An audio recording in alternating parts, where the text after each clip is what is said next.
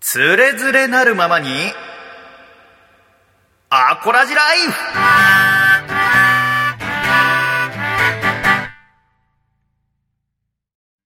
つれづれなるままにアコラジライフ2021年4月号このコーナーではアコラジっ子からいただいた日々の生活にまつわるお便りやふと疑問に思ったことなどを紹介いたしますということで今月のゲストは漫画家の榎谷勝正先生です榎谷先生よろしくお願いいたしますよろしくお願いいたします。ということで今日は榎谷先生とはリモートではい。撮らせていただきます先生忙しいところありがとうございますいやいや、もう全然大丈夫です。はい。我々がちょっとバタバタしてるのは今ちょうどね LINE が不具合が起きたっつって、全国的にいやねこんなことあるん今ですね。電話つながんないらしいですよねえ。なんでこんな、このタイミングでこんなことになるってちょっと不吉ですよね。本当よねそんななんか変なことしようとしてたんじゃないんですけどね普通にラジオ撮ろうと思ったんで でもやっぱ LINE が使えなくなるだけでちょっと戸惑っちゃいましたねそうね、ちょっとこれ怖いことだね。うん。あの確か私なんかその連絡先を一回全部消しちゃってに。えでそれで、まあ、LINE は残ってたのでそのもともとの電話番号とかももう残ってないんですよー、えー。その先生のだからどうやって連絡取ればいいか分かんなくなってその要は LINE ができないとトークもこでれきなはいしやばいね。でそうだ先生 Twitter やってたと思ってツイッターね。 Twitter にダイレクトメッセージを送ってそれで電話番号を聞いて今 Zoom でつないでる形ですねはい。よかったです。よかっったですつながってよろしくお願いしますバタつきましたがすいませんでガしラたケーの強みが出ましたね、でもね。出ましたねガラケーの強み。先生はいまだに PHS 使ってますもんねいや、もう、もうそろそろ限界かなと思いますけど。あうんもうだって随分年季入ってましたもんねもう閉じないですもんね。あ本当最近はもう壊れて きて、ね、あ何あのカパカパできるのにしてないってことですカかパ、カパカパできないですね。ええあそうなんだか壊れてきちゃって。あ本当。でもやっぱもう変えますね。そろそろ限界来ましたね。でもやっぱなんかガラケーって本当愛着湧きますよねやっぱね、一回変えたんですけど、ええガラケーからガラケーに変えましたもんね、やっぱり。そうよね、そっかそっかだって LINE とかも始めたの最近ですもんね割とここ23年ですよ言っねてもそうですね。はい。そうですこんな便利なんだと思ってやってますね。確かにね便利だからこそ使えなくなった時の不便さすごいですねそうね。やっぱスタンプとかも便利だもんね。あ本当私スタンプあんま使わないから分かんないななんかもう考えるのめんどくさい時とかにスタンプ使う時ありますよ。まあそうですよね何のスタンプ使ってるんですか あ、ポール・マッカートニーのスタンプ。あそうだ私使ってますね確かに、はいポール・マッカートニー。はい。確か本に人の声かどうか怪しいんですけど、はい。あ声付きなんですか ロックンロールとか、はい。絶対本人じゃないよどうもありがとう。だって歌ってるわけじゃないですもんねいや、MC から撮ってるんじゃないかって僕は思ってるんですけどね。いやねえ最高とかもあるし。だとしはいあのポールがそのためだけにスタジオ入って声取りしてたらそれはそれでちょっと嫌ですよねそう、それにしてはちょっと安すぎるし、スタンプは。でも ライしかブもそうか結構若い頃のポールなんで面白いんですけどね。えー最近のポール絵がねよりは若い頃のポールも。はい。んもうでも僕あのポール・マッカートニーのツイッター見てますけどポール・マッカートニーの今の姿もかっこいいですよ ねいや、ちょっとおばあちゃんみたいになってるけど、そうそう優しいおばあちゃんみたいな髪真っ白でさ最近でもちゃんとニューアルバム出してますからね。ねえ本当よねすごいですよねすごいですよね。去年かだから秋口かなんか出したやつかっこよかったですけどねあ、かっこよかったね。ねえ本当ねまだやっぱ声も出るしね、MC でも、あ、てかライブでも水飲まないしね。あそうなんですか全然飲まないしね。へえ今海外のアーティストだと誰が好きですかえ今ですかうん今ってやっぱ古いのばっか聞いてますね。あ本え当ー先生 CD で聴きますもんね CD とレコードで聞きますね。うーんあだってあれですよね先生引っ越しされて今はあその新しい家でも普通にレコードとか聴いてるんですか一回、レコードは一回で聞きますね。あで作業漫画書くときは2回で CD かラジオでしょうね。うーんあそうですかレコード新はし今い年ははいはいへ今50倍ぐらいしか持ってないんで、え今年中に100ぐらいにしたいなっていう。あ本当。50かレコードちょっと少ないんですよ、レコード50。えなんで1回減らしたってことですかじゃなくてもともとあんま持ってなかったってこそうなんです。レコードはとあそうでしたか CD の方が持ってますね。うーんあそうですかいやーだってもうほらそれこそお子さん生まれたのが去年の年末年末12月の2日ですね。 12月の2日ですか僕の誕生日の1日前。ええというはあそうかだから今生まれて5ヶ月経ったってことそうですね、4ヶ月ぐらいかな。うん。そっかそっか娘ちゃん、 5ヶ月ぐらいか。うんうんうんうん、元気にやってますか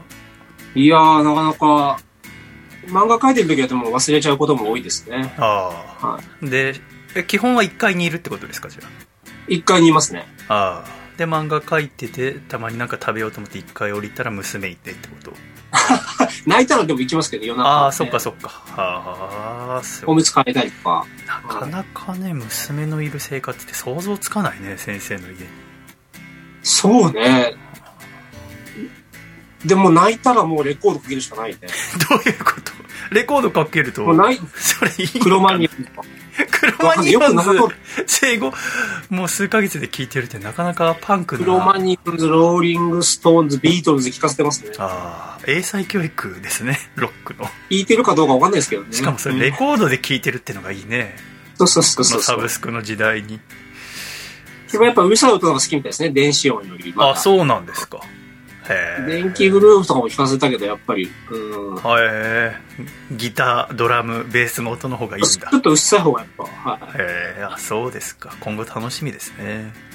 ロックンローラーにね。ロックンローラーになってもらってねまあだから、笠倉さんにいろいろお聞きしたいんですよ。娘さんがね、いらっしゃるから。あそれ言ってましたねだからそのそうそうそう。そう先生にまたスタジオ来て喋っていただきたいっていうのがあったので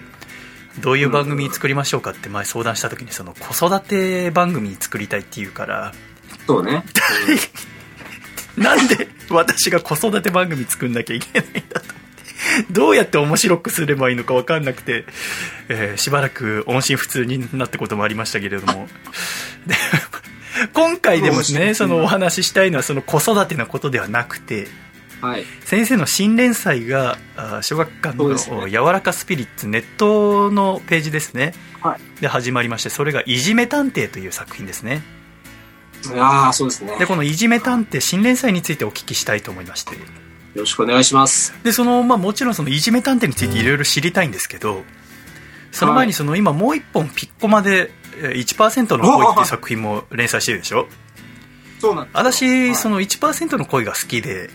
最近やっぱ読みながらやっぱいろいろ考えるんですけどありがとうございます。やっぱもともとやっぱ僕その美津子の歌も好きだったんでねなんか美津子の歌もやっぱ生きてるのがやっぱすごく好きだったんですけどあのー1%の恋読んでてやっぱうんすごく考えさせられるのはその僕ほらボーイズビー好きじゃないですかあーそうあー、好きですね。はい僕ボーイズビー大好きなんですけどそれこそまああれはマガジンの恋愛漫画ですよねもうこの世代だったらね、みんな読んだことある。そうだねだから私たちでも大人になってからっていうかまあほぼ何ですか我々が中学生ぐらいの時にはもう結構な関数出てましたよね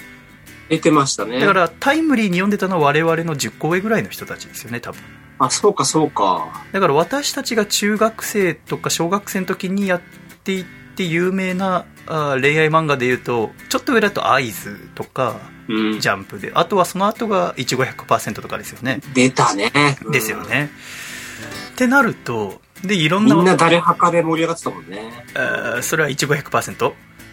そうですね。誰派でしたいやー、難しいね。 この話するの20年ぶりぐらいだな いやーって言ってたもんみんないやいやー、みたいな。ー私はもう長く書く私はもう一択で西野司一択でしたけどね、あー。えーあのために多いなあの懸垂しようと思いましたけど今もう懸垂僕20回できますから フルでモテモテだね。告白20回できますもうすぐ に私が真中だったらね長くなるから、このはい話。ちょっとやめましょょうか。だけど、やっやめようぱ、それでね、1%の声読んでて思うのは、その要は、あーアセクシャルなあーヒロインが、子がヒロインじゃないですか。う。うん。で私はもともとこうアセクシャルっていう性的指向について知ったのはこのお1%の声がきっかけでしたけどええその要は、まあ、ゲイともレズとも違うっていうその性的指向の先に何にもないって考えると分かりやすいっていうのが本にありましたけど、結局誰のことも好きにならないっていう性的指向っていううーのがアセクシャルででそういう人が大体まあ100人に1人ぐらいの割合でいるって言われているとだから1%の恋っていうわけじゃないですか、でその時に、私はその漫画好きですけど恋愛漫画でもお BL ものとか男同士の恋愛作品とかゆりもの女性同士のやつとか読まないんですね、はいはい。それはあのなんて言うんだろう面白いと思わないから読まないんですよああ、ああ、あ要はその恋愛に興味がないからだと思うんですねあ。なるほどね。だけど仮にアセクシャルな人でもやっぱ学校とかで話題とかについていかなきゃいけないとかさその若い時、うんうんうん小学生中学生の時とかはさその流行ってるドラマとかをさ見なきゃいけないわけじゃないですかうん。でもその時基本はあーマジョリティにのために作られてるから男性と女性の恋愛が主なわけじゃないですかうん、うん、うん、うん。それを見て楽しまなきゃいけないっていうのは僕が興味のない男同士女同士の漫画を読むのと同じようなもんですよ ねああ、まあ、言ってみればわかんないっていうのもあると思うし、うん。だから私はその大変さとか考えたことなかったけどそらくその立場に立って考えてみると普通のドラマ恋愛ドラマを見て面白いっていう思わないわけなものを面白いって思わないと流れから遅れちゃうとかいじめられちゃうとかそういうまあ悩みも変わきっっとてるねとか、そうだねなんかね、そうそうまだ好きな人いないんだねとか、そうですねだからまず子供の時だと自分がのこの性的思考がないっていうことすらも分かんないわけじゃないですか自分って何なんだろうってそれが普通なのかなっていうことですもんね。そうですねその人にとってはそれが自分なのに自分っておかしいのかなって思っちゃうみたいな、でもだんだんとそういううー少数の人もこうおかしいとかじゃないっていうただただ人間として、えー性的思考っていうのは人によって違うんだよっていうのが分かるようになってくるとお本人も周りも安心しますよねそうだよね。うんうんうん。なんか理解が広がったら、もういいなとは思う。っていうのもあってやっぱこの1%の声読んでて少なくとも私の世界はふわってすごい広がったんですよねだからな喋る時でも、えー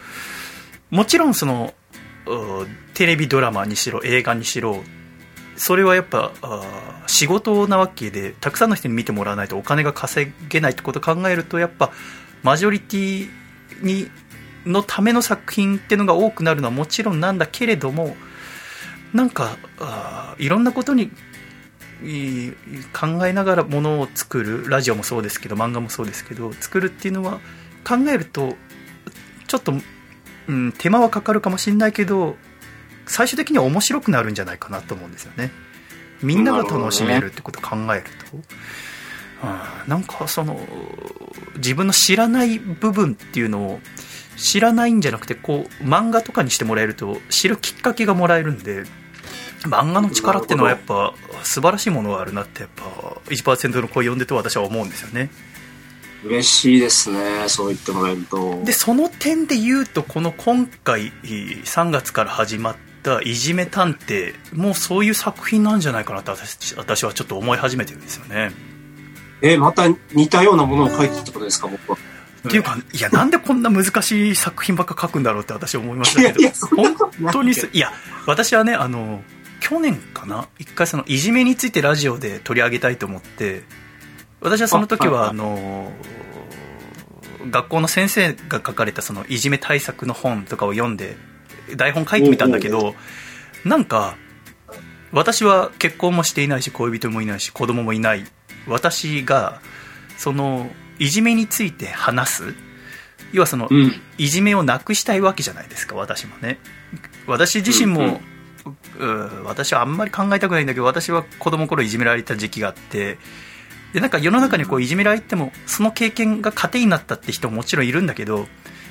私はあの時のいじめはもうなかったらよかったなって思ってる人なのだからあんまり人にも喋りたくないぐらいのあれだからこそなんかなんだろうなんいじめられる人がなくいなくなればいいなって思ったんだけど読めば読むほどいじめってなくなんないなって思うしかつそれをどうやったらもしラジオで喋るならそのいじめをなくす方法はい。を考えたいわけだけどもやっぱ読めば読むほど私が読んだ数冊ではやっぱこう学校の先生の心構えというかこれからどうしたらいいのかっていう本を私読んでたから自分教師に側の。そうですねあとまあ保護者側のいじめられた時どうするかっていう自分の子供がが。っていう視点から取り掛かったから少なくとも私には子供もいないしで私は学校の先生でもないからラジオでできることないなと思ってやめたんですよなるねほどね。うんでそ。れから1年2年経って今回この「いじめ探偵」を見た時にあのす私のその時の考え間違えてたなって私にもできることがあるし、えー子供がいない人でも大人なら誰でもできることがあるうーうんうん、うん。逆を言えば全員責任があるってことが分かったんですよねなるほど。要は僕も、安倍さんと会うまではなんかいじめってなくならないんじゃないのっていう。あありますやっぱりね。なんか自分もやっぱいじめられてた側だかあそうですねやっぱら、半ば諦めてたというか、我々の調べだとしゃくれてる人の9割がいじめられてますからね。あのね、すごいね、モノマネされやすいっていうかね、まあ、いいじりやすいんだよね そうだって下顎出して喋ればすぐ我々になりますからねだってもう、しゃくれプラネットですらいじってきてるんだかあら、のもう。またあれがヒットするのがねすそうよすごいもんねで、ごめんちゃん、話変わるけど、どうぞしゃくれプラネットがまた新しいの出したの。しゃくれるプラネットねえ新しいのって何ですかしゃくれるダイナソーでしょブラックしゃくれなんとかみたいな。えどういうことで全員黒いんですよ、なんか。ああそれねホワイトがあったよ半年前ぐらいにえじゃあ、それでブラックも出したんだ。そういうことだわだからしゃくれるで、ラ俺イオンの肌白が黒くていじめ、肌が黒くてこういじめられてる時期もあったの。あ あそうなんですかで両方行く と思って、俺のことも全部。いやいやそんな差別の意味とかはないわけでしょあれはだってただいやのでもさ、そんな良くないよ、本当あそこの 会社。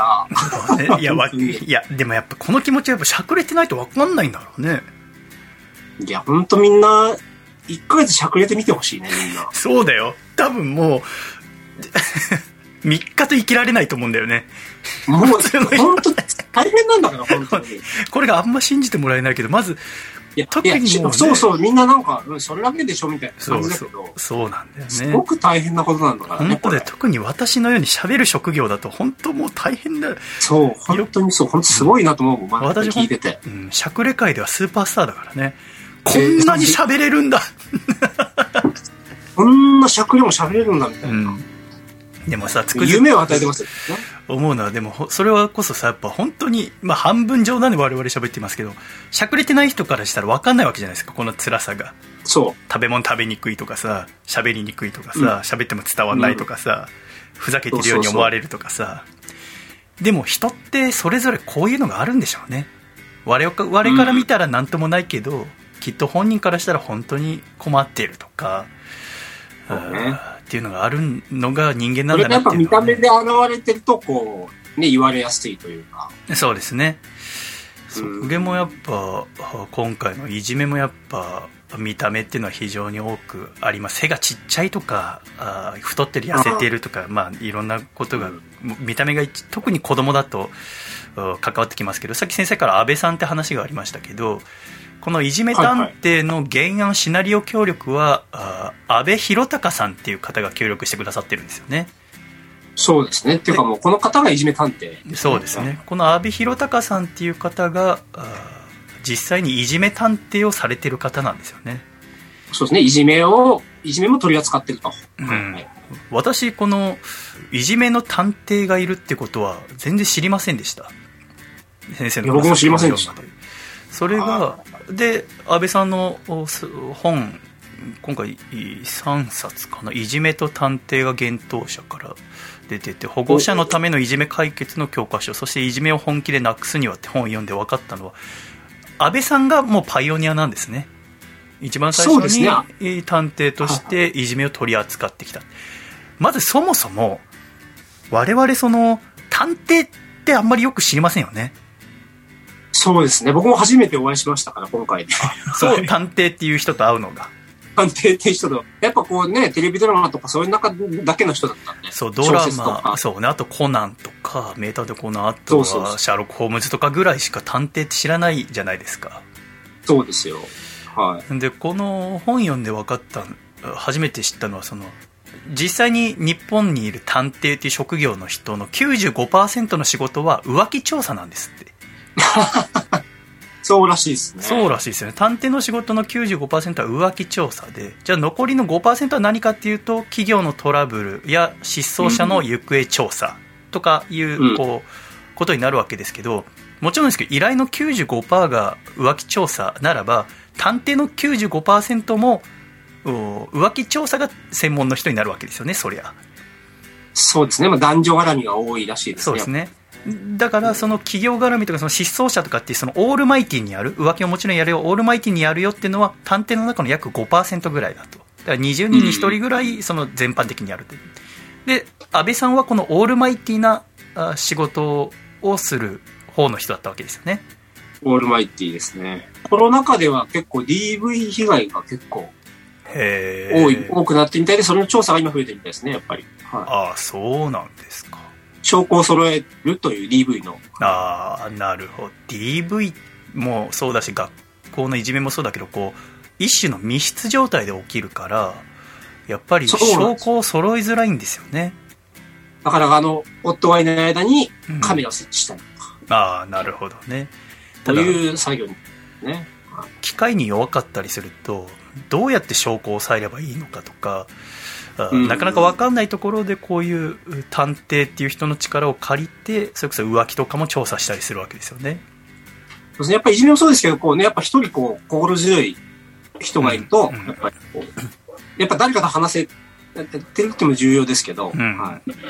そんな中で、まあ、オールマイティな仕事を受け持っていった安倍さんのところに17年前に一人の男性からの依頼が入ってそれがうちの娘が不良になった原因を探ってほしいっていう依頼だったんですよねうんうんうんうん。でそれでその娘さんについて調べていくうちに、えー被害を受けている少女がいて多分そのまあ依頼人の娘さんからの被害なのかなでその被害を受けてる人のその、まあ、いじめっていうのがもういじめって言葉じゃ収まらないぐらいの犯罪行為になっていてでそこから、あー初めてこう学校の中に入っていってその証拠を揃えてで学校側と一緒に話し合ってその解決していくっていううんうんうん。ことがきっかけでだんだんといじめ以外にも発生する子どもたちのさまざまな問題に携わることが増えていってで、うんうんいじめや犯罪被害者のケアや啓発予防教育に無償で取り組む NPO 法人ユースガーディアンを有志とともに立ち上げたとうん。で今までに6000人以上から相談を受けて、えー400件以上のうんいじめの実態調査を行っているというのがこの安倍さんという方なんですねいじめ探そうですね。電話だけ受けて、この、電話口でこう相談に乗って解決するパターンもありますし、うんっていうこともありたいですね。偵この安倍さんっていう方が心底すごいなと思ったのはこのまあ探偵業はもちろんお金をもらって依頼を受けてするわけですけれどもいじめえー関係の調査は全て無償で行ってるんですねそうなんですよね。これがびっくりしましたねやっぱりこう、どどんな家庭でもこう、頼めるようにというかね。うん、そうですね家庭からもそうだしいじめられてる被害者本人もやっぱり子供だとお金がかかると思うと相談できなかったりするけれども、そうです。うん誰でもうんまずは相談してほしいという気持ちで無償でっていうだからどの本の中にも一番最後のところに、えーこの本を読んでいて困っている人がいたらここにかけてくださいって書いてあるんですよね電話番号が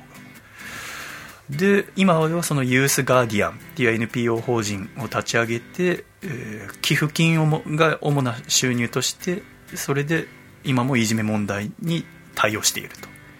でうん今回はこの「おいじめ探偵」という作品を先生が書くにあたって安倍さんとも実際にお会いしておそうです話をね伺ってということですねで作品のお今あー全部で3話まで公開されていますがでそこからか、各週で公開されていくんですもんねそうですね。はい。で1話と2話の一番最後の1ページは安倍さんがその漫画に書き書かれきれなかったことを原稿という形でこうコラムのようにいじめについて載せてくれてるんですよね、うんうん。そうですね。うんはい、という形になってますけれどもこの安倍さんの本とこの「いじめ探偵」の漫画を読んで本当に初めて知ることがたくさんあったんですけれどもそうですよね。でもなんか私がねやっぱそもそもその最初にそのいじめについて取り上げるのを諦めたってのがあのいじめがよく分かんなかったんですよねその学校が隠す理由うーん。だって先生になる人はみんな子供たちが立派に教育を受けてほしいと思って先生になるわけじゃないですかうん。だけど本を読むとその学校もそうだしそのさらに上の教育委員会も基本的にはいじめを認めたがらなかったとずっとうんうんうん。でそし、て隠蔽するって意味が分からなかったんですよね最初うんうん。隠してしまったらその解決しないじゃないですかまあ、安倍さんが証拠、まあなんかその、こういういじめがありますよって書類を出した段階で対処してくれるところもあるけど、うんまあ、対処しないところもあるっていうことですよね、だからね、なその。うんあのー先日うー中学校の先生やってる友人と話していて、はい。そのいじめについてちょっと喋ったんですけど佐藤がもし先生で一つだけいじめをゼロにするすぐにでもゼロにする方法があるんだけど何か分かるってクイズ出されて怖いクイズだな僕分からなかったんですけど分かりますえもう一回言ってください。いじめをだからなんか報告書とかにまあ全部載るじゃないですか何々県何県何々県何県うちこの学校で何県って、で自分が学校の先生だったとして自分の学校でいじめをゼロにする方法ですゼロにする方法。何ですかね自分の学校はいじめがありませんって報告することですねなるほどね。そうすればいじめはゼロですよねそうですね。表向きにはね。ですよねあの第3話にも載ってましたけど、まあ、ちなみに本海人外でもそういう学校ってあるんだよなそうなんですねだからうん。私はパッその時にその先生から言われたのは例えばじゃあ息子を学校に入れたいっていう時に A, A っていう学校と B っていう学校があって、もしじゃあ A っていう学校はいじめが0件でしたとで B っていう学校は、あー去年いじめが100件起きてましたって100件。まあ、仮にね 仮ですごめんなさい、うんうんじゃあ仮 10, に10件にしましょう10件起きてましたって出て、佐藤どっちに入れたいって僕はその時何も考えず0件の A の方が治安が良さそうだから A に入れたいと思ってしたら私の友人は自分に子供がいたら迷わず B に入れるっていうんですね おーなぜならば、まあ、いじめが起きてることを公表してるってことですよね。そういうことですねあうの、んいじめは偏差値が高い低いとか都会だとかあ地方だとか関係なく必ずどこでも起きるとだから、うんうんうんそのいじめの対策をしていたりいじめがあった時にそこから対処しているかいないかっていうのが大切なんだとならば、うんなるほどゼロ件って言ってる時点で確実にその学校は隠蔽をしているから自分だったらそのいじめっていうことにえーえーその観点を置いて考えるならば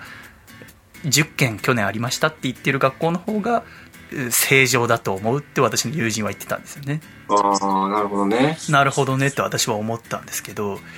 で私がその一個疑問だったなんでその隠蔽するのかってことが安倍さんの本にも書かれていたんですけどもあのやっぱ先生たちの中にもちゃんといじめを公表したりとかあのいじめってものをなくしたいって人はもちろんたくさんいるとうんうんだけど最終的にはその学校としてどうするっていうのはやっぱ学校長校長先生の指針に従うとやっぱ組織ですから、うんじゃあ出世しなきゃいけないけどもその若手の先生の時に、えーどんどんうちの学校いじめありますとかい言ってしまうと昇進しにくい出世しにくいとうん。うん。でそういうことを隠す先生の方が出世すると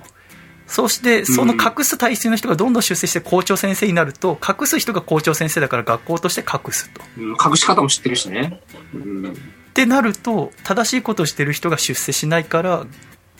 隠すっていうのが全国的にななってその人がさらに教育委員会行くと教育委員会も隠したがるからああ、っていう悪いサイクルっていうのが人間の中で作られてしまううーん。とだから教育委員会にあげないこと多いですからね。あそうなんめでちゃうこと。すねと思うとやっぱ真面目な人は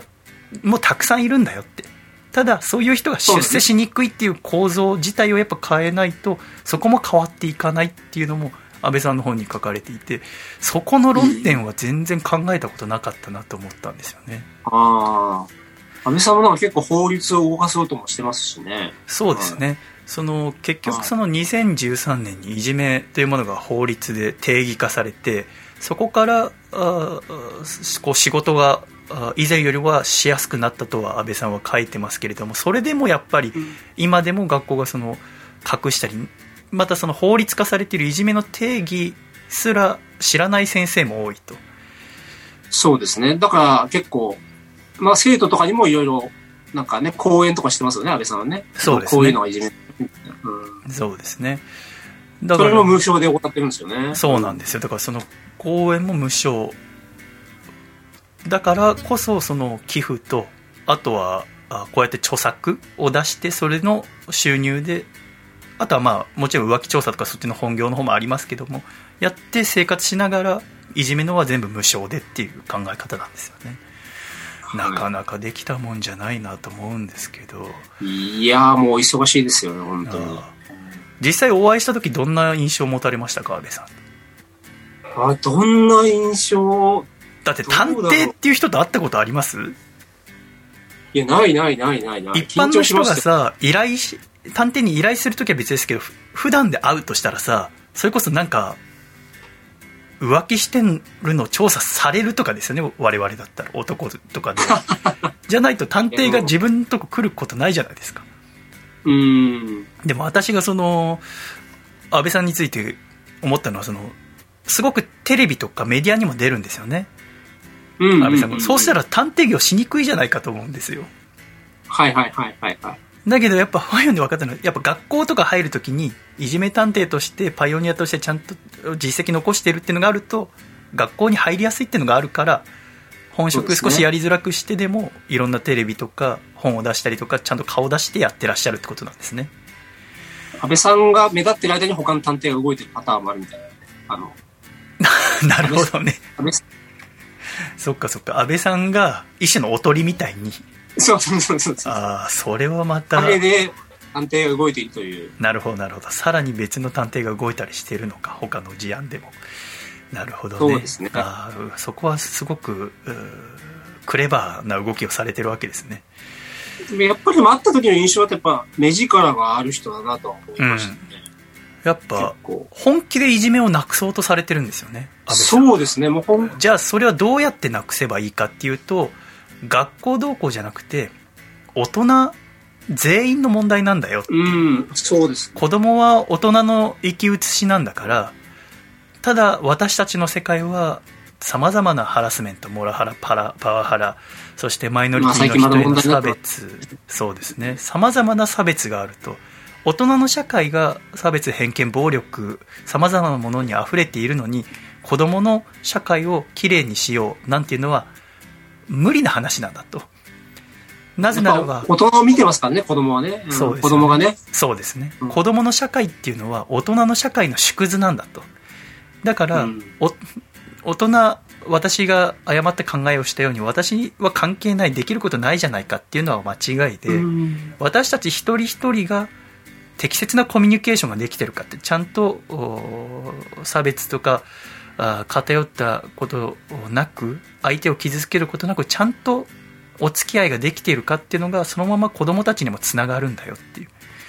だかそらのこそ言葉に出てなくても、そのやっぱりそのたた、あの動作とかでね、大人の動きとかで子供見ているっていうのが、やっぱりちょっとやっぱ、子育てってすごい難しいんだなとは思います。ああそうですよねこれからはだって自分の一挙手一投足を見てるわけですもんねそういう差別意識とか持ってたら、多分、言葉に出さなくても伝わっちゃうんですよね、子供にだから。なるほどねそうそこがやっぱりだから難しいですね。うーんだからこのお第3話にも載ってましたけど大体その全国の小中学校で認知されたいじめっていうのは2018年度ではあ54万3933件だから約60万件なわけですね多 いね。この内訳を聞いてびっくりしたんですけどそうです。小中高かで小学校が42万件約で中学校が約10万件高校が1万件っってなるとやっぱ小学校が一番多いわけですねそう、小中が多い。そうで中学校の4倍で高校になると一気に減るっていうでもなんか私ってそのいじめって均等なのかと思ってましたあ、そうですか。小学校中学校高校で小学校が一番多いと思いますか僕は中学が一番多いと思ってました。ああなるほどねなんかわちょうど大人と子供の境というか、ああそうですねでも大人になってもいじめってあるじゃないですかありますね。形。変わりますし表には出にくいですけどやっぱこう年取るとだんだん頭が良くなってバレないやり方が思いつくじゃないですか、うーん。でも小学生ってまだそこまで頭が回んなくて結構分かりやすいから、うん小学校のいじめに認定された数が多いのかなとも思ってたんですよねあーだんだんこう頭が良く。くなって中学校になると4分の1しか分かんなくなって高校になるとその中学校の8分の1しか分かんなくなるみたいなうーん。でこの安倍さんがこの本、えー、と一番最初の「いじめ探偵」っていう本「いじめと探いじめ偵」の方は2013年に出てるんですねでいじめを本気でなくすにあって一番新しい本の方はあ去年の4月2020年の4月に出てるんですけどあそうかこの7年の間にやっぱり書かれてることで大きく違うなと思ったのはスマートフォンが子供たちの世界に入ってきたことなんですよね SNS ですね。うんこの SNS っていうのがやっぱりえーいじめにかなり大きく関わってきてるっていうのが私たちのし思っている私たちが小中う学生だった時のいじめと大きく違う点みたいですねうーん。確かに確かあにの。昔よくあったのはあのいじめられた子が引っ越すっていうとかいじめた子でもなんかこう地域で問題になった時に引っ越すっていうのが一つのお対処法というかあいじめられた子がまたこう元気になるための一つのやり方であったらしいんですけどこの安倍さんの方に書かれてたのはそのそれは昔携帯がなかったりとかせめてガラケーだったからガラケーだと先生のガラケーもそうですけどドット数が荒いじゃないですかうんうんうんうん。だし、メモリもそんなないからそんなに動画も撮れないとうん。だけどここお10年ぐらいなのにスマートフォンが入ってきて高画質で本当プロの機材、顔負けの画質で長時間撮れてしかもさら簡単にに撮れるもん。すごい簡単ですよね簡単にといてかつそれを SNSTwitter やうん TikTok といった SNS で拡散されてそれが残るとうん。つまり引っ越したとてやられたこといじめられたその画像や映像というのが撮られたものと同じぐらいの高画質で残っていることによって引っ越したからやり直せるともならなくなってきてるらしいんですね。うんうんうん。と思うとやっぱ我でもお教師いや我々大人はそういうの知らないじゃないですかうんうんうん。だからこそ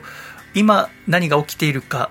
学校側はいじめがあった時証拠を出せって言うけど証拠もさらに出しにくくなっているうん学校に訴えるけどもそその時親御さんとか被害者本人では聞いてもらえないことをいじめ探偵が解決していくわけですよねうんうんうん。そう、そうなんですね。なんかそこがだからこれから漫画で楽しみなのは今のいじめっ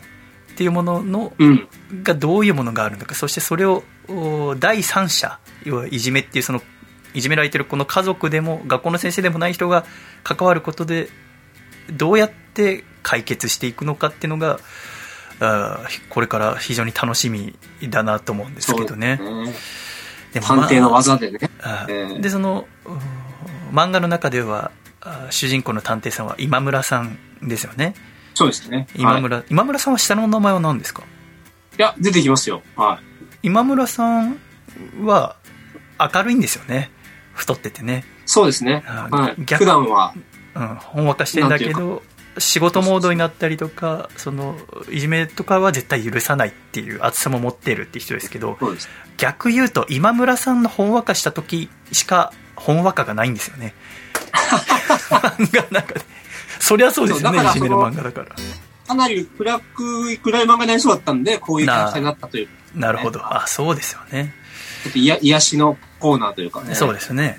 ちょっとゆるキャラチックなとこもあって割とこう、現実を書くんで、え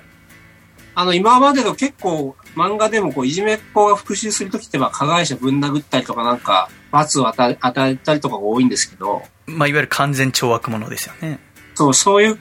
漫画には多分ならなか、ならないと思ったので、こういうキャラクターに。はい確かにそうですねそれはできないですもんねそれはできない。でも、みんなそうしたいのかもしれないけど、 現実は違うよねっていう。そうですねはい。だってやっぱそのいじめっていうものが、まあ、起きたとして一番理想的な、あの流れとしてはまずいじめがあるってことが分かるといじめが分かるってやっぱ親って意外と自分の子供がいじめられてたらすぐ気づけるって思ってるらしいんですよね私は親になったことがないんでそうですね分かんないですけどでもいじめが発覚するのは8割は被害者からの申し出によって分かるんですってうん、つまり2割しか子供以外の人は気づけてないわけですよねそうですね。先生とか保護者はってことはほぼもう分かんないわけじゃないですか逆もしかりですよね。まさかいじめてると思ってないから。確かにうん自分の子こそはやっぱいじめってないとやっぱ思ってるわけですよねそっちの方もしかしたら思ってるかもしれないですね。そうですね確かにそうですねだからそのいじめ思いがたくないっていうのもありますけど。はい。そうですねだからやっぱ認めたくないっていうのはありますし証拠出せっていうんですねだからやっぱ証拠出された時の顔すごいらしいですよ、やっぱリアクションすごいみたいですね。あーなんか、まあ、映像見たことないんで分かんないですけど本でその安倍さんが言ってるのはもうとにかくこもうこの世の全て信じられないっていう表情をするらしいですよ保護者とか学校の先生もなんか証拠の iPad をなんかぶん投げちゃう人もいるみたいですね。ああその映像見見せられてる時の叩き割るとか庭に投げるとか。はいへえだからなんかでもそこは安倍さんも冷静に、あーあの、ちゃんとデータバックアップ取ってるから意味ないですよ、みたい な感じだで。からそんなことしてもダメですよっていう。ああ確かにまあそうだねそんなの考えれば分かるけどそれでも突発的にしちゃうんでしょうねそう人ってのは信じ本人らもれないほぼ無意識でやってるんでしょうね。あーあとはなんかみんなあの頭がいい子供も増えているなんか黙秘権とかあとなんあかあ、そうそうそう。弁護士さんからそのなんかその証拠見せられてもこの一件は認めますけどその、まうん他のそのなんか体にマジックで、えー書いて写真撮ったとかあれはこの子のじゃありませんとかどん私どん立だと頭弁護士とか出てきますね。あそうなんだ私立だと学校は弁護士立ってくることもあるみたいあるみたいですね。確かになんか公立よりも私立の方がさらにこう隠蔽体質が私立は教育委員会の力が及ばないんですよ。確か。はあなるほどねはい。だから学校によっても同じ公立であってもうん対応をちゃんとする学校また要望策ちゃんとしてる学校とそうじゃない学校の差は激しいらしいんですけど私立だとそうですね、結構、いじめがないと思ってみんな私立に入れるけど、うん実際に起きると、あんまり対処してくれないかったりする。でもやっぱりその数値を見てみると私立の方がやっぱりいじめの件数は少ないんですよ少ないか隠蔽してるかどっちかですね。そういうことです要は少なく発表してるってことですよねさっき私が言ってそのゼロ件じゃありませんけど私立だとやっぱり昔そこに通ってた人とか親とか多いんで、なあ結構意見持った方が顔が利くとか、あとは結構マスコミ関係者に力を持った人関係者に、関係者、マスコミ関係者がいいいいる人はなんか、潰しちゃうみたいですね、情報をなるほどねだからはい。やっぱ親になって先生もだってあと6年したら小学生小小学校に入れるわけですもんねその娘をそうですよね。あっという間ですよ6年なんての時にや怖っいぱ、ね。親御さんに知っといてほしいのはどんな学校でもいじめは起きるんだよってどんだけ偏差値高かったりとかあーいいい私立でも普通の地元の学校でもどこでも起きるからたとえ今平穏だったとしてもいずれは起きると考えて起こった時に最善の行動が取れるように準備しておかなければならないって言ってるんですねつまりいじめが起こらないところを探すよりもいじめが起こった時にどのような対応をしたかまたあ予防策をしているかの方が実は大事なわけですよねまあ、簡単に言えばそこにいる周りの大人、うん地域の大人とかがどういう人たちかって見るっていうか、その、なるほど議員さんとかちゃんと動いてくれる人なのかなとか、なるほどねでしょうね。あとホームページ確認して、私立とかだったら、あんまり進学率とかのことは書いてあるけど、んいじめの対策とかは書いてないところが多いらしくて、なるほどはい。まあ書いてあった方がいいでしょうね。なっていうのもやっぱりあんま考えたことのない目線だったんですね私はいじめがゼロって書いてあったらそっちの学校の方がいいってやっぱ思ったんですよ ね単純だからバカだゼからロは、ちょっと怖いです、ね。まあそうまあ、ゼロなんていうのは書いてる学校多分いなないとは思いますけどそれでもやっぱ少ない方がいいと思っちゃう気がするんですよね10件よりも1件の学校の方が、でそんな中だからこうあらかじめも起きるもんいつか起こると思って対応策を考えておくだから地震に対する災害に対する備えと同じぐらいに考えておいた方がいいよって書いているんですね、ああ、確かにそうだな。うん、言われりゃ確かにそうだなって地震も何もね準備しないとやっぱ慌てちゃうじゃないですかそうするとやっぱ死よりめんどくさいかもね、でうもん。そうするとやっぱ初動が遅れるからその遅れてる間にいじめはどんどん過激化していくんですよねうーん、そうだね。気づかないうちに進んでることが多いですもんね、やっぱり、ね。まあやっぱそうなんですねだからエスそカレートという今回いじめ探偵でそのいじめられちゃってる男の子もそうだけれどもやっぱり最初からあんなひどいいじめを受けるわけじゃないですよね最初って多分足引っ掛けるとかうんうんノートにちょっと落書きするとかうん。うんうん。いじめって最初はちょっとしたことじゃないですかちょっと悪口言うとかどんどんその、相手をこう支配してコントロールすることが楽しくなってきて、ええあいつこんなこともするんじゃねえかなみたいなのがどんどん加速していくってことでしょうね。そうですねあとはその自傷行為とかアルコール依存症とかのあー話した時とも通じるなと思ったのは最初は足引っ掛けるだけで楽しかったわけですよねそうですね。うんうん。それでからかって笑ったら終わりでよかったわけじゃないですかでも次の日は同じことやっても笑えないんですよねあんまりあのもう、ん、リアクションも、。そうリアクションも似てるしね。そう、っんてなったら次はちょっと肩叩いてみようかと思うわけですよねうん、足引っ掛けるでまあ、道よりも具使ってみようかとかね。で要はなっちゃうんで。一番最初は例えばあーお酒一杯で飲んだらストレス解消されてたものが体が耐性ができてだんだん2杯3杯4杯どんどん多くなっていつか依存症になってしまって取り返しのつかなくなるのと同じように自傷行為もそうですけどいじめも最初のうちはちっちゃいことで楽しかったものがだんだんとエスカレートしていって、挙句の果てには犯罪行為に及ぶまでの過激なものになってしまうっていううん。だから安倍さんが言ってるのは結局はいじめを安倍さんはなくしたいって言ってるわけだけどもいじめが発生しないようにっていう考えは無理だとつまりいじめが発生した時にいかに早くその目をつむかっていううん、うん。その最初の足引っ掛けるぐらいの時に周りが先生もそうだし子供たち自身がそれはいじめにつながるなって思った時に注意し合える環境を作って、うんつまり大きくなる前に摘み取ってしまえばそれはもういじめが起きてないのと一緒じゃないかニアリーイコールじゃないかっていうっていう風な流れになっていくことがそのいじめっていうものをゼロにするっていうことにつながるんじゃないかって言ってるんですよね。うんうんうんうはん。いいじめてる時にやっぱその、いじめられてる子を見て、